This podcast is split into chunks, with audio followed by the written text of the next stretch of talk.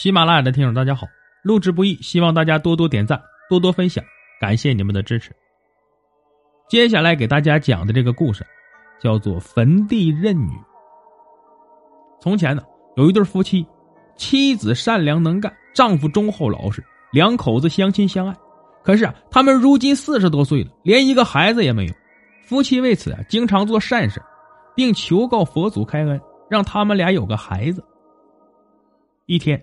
妻子又去庙中祷告佛祖，在半路上要经过一片荒凉的坟地，这块坟地啊，下午以后常常闹鬼，因此人们下午不敢经过此地，就是经过也要等上午才行走。这天，夫人因为有事去的很晚，回来太阳已经快落山了。正当夫人走到坟地前时，见一位大约十七八岁的美丽女郎在一堆坟前啼哭，哭得痛哭欲绝，十分的伤心。夫人见了，赶忙上前问道：“姑娘啊，什么事让你这么悲伤？能不能跟大娘说一声？也许啊，我能为你拿主张。”姑娘转过身，抬起头来，用颤抖的声音说：“大娘，小女子是远方人，早年失去了母亲，父亲忠厚老实，只靠他一人种庄稼来维持生活，小日子过得还算不错。”可是家乡忽然闹了旱灾，庄稼连收，我和父亲无法生活，只好逃生在外，以讨饭为生。可这不幸的事来了，父亲因饥饿饿死在街上，我把爹爹的尸首埋在了这里，现在只剩我一个孤儿，想起来怎叫人不伤心？所以，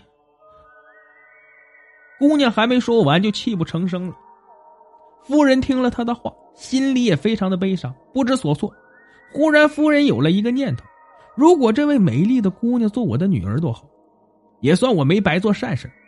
于是上前用商量的语气说：“姑娘啊，我现在连一个儿女都没有，我看你也够可怜的，想收你做我的女儿，不知你……”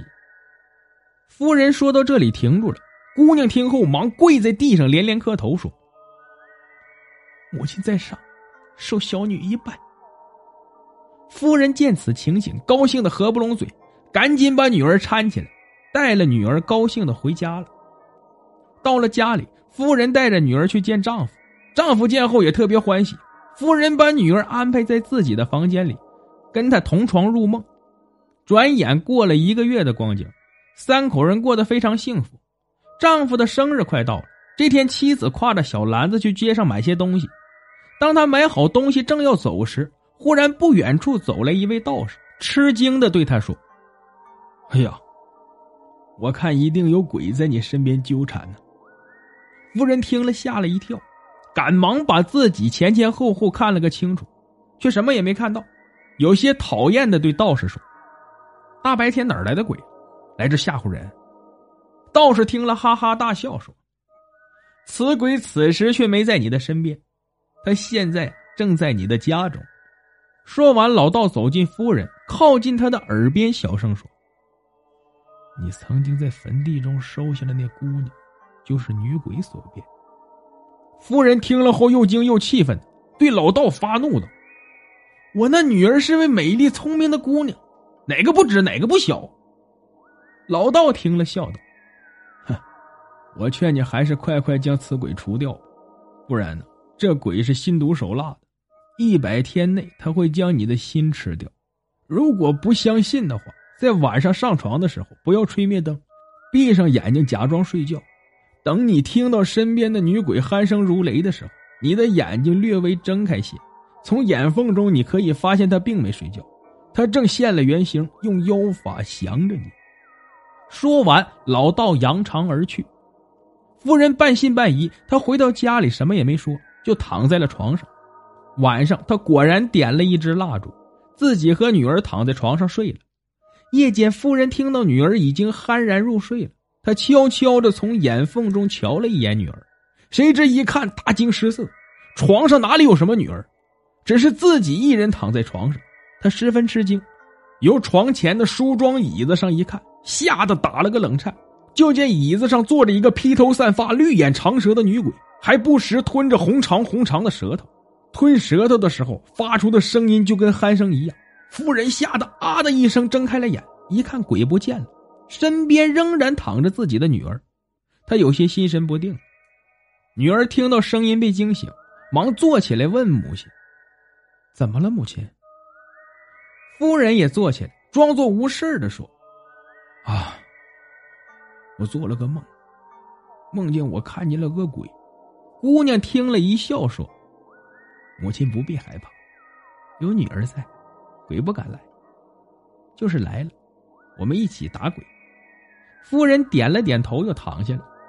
虽说她身子躺在床上，但她的心呢，早跑没影。这一夜，她翻来覆去的睡不着，老想鬼的事第二天，夫人忙去街上寻找老道，一会儿就找到了。他见了老道，就跪在地上哀求道：“老道长，您救救我吧！”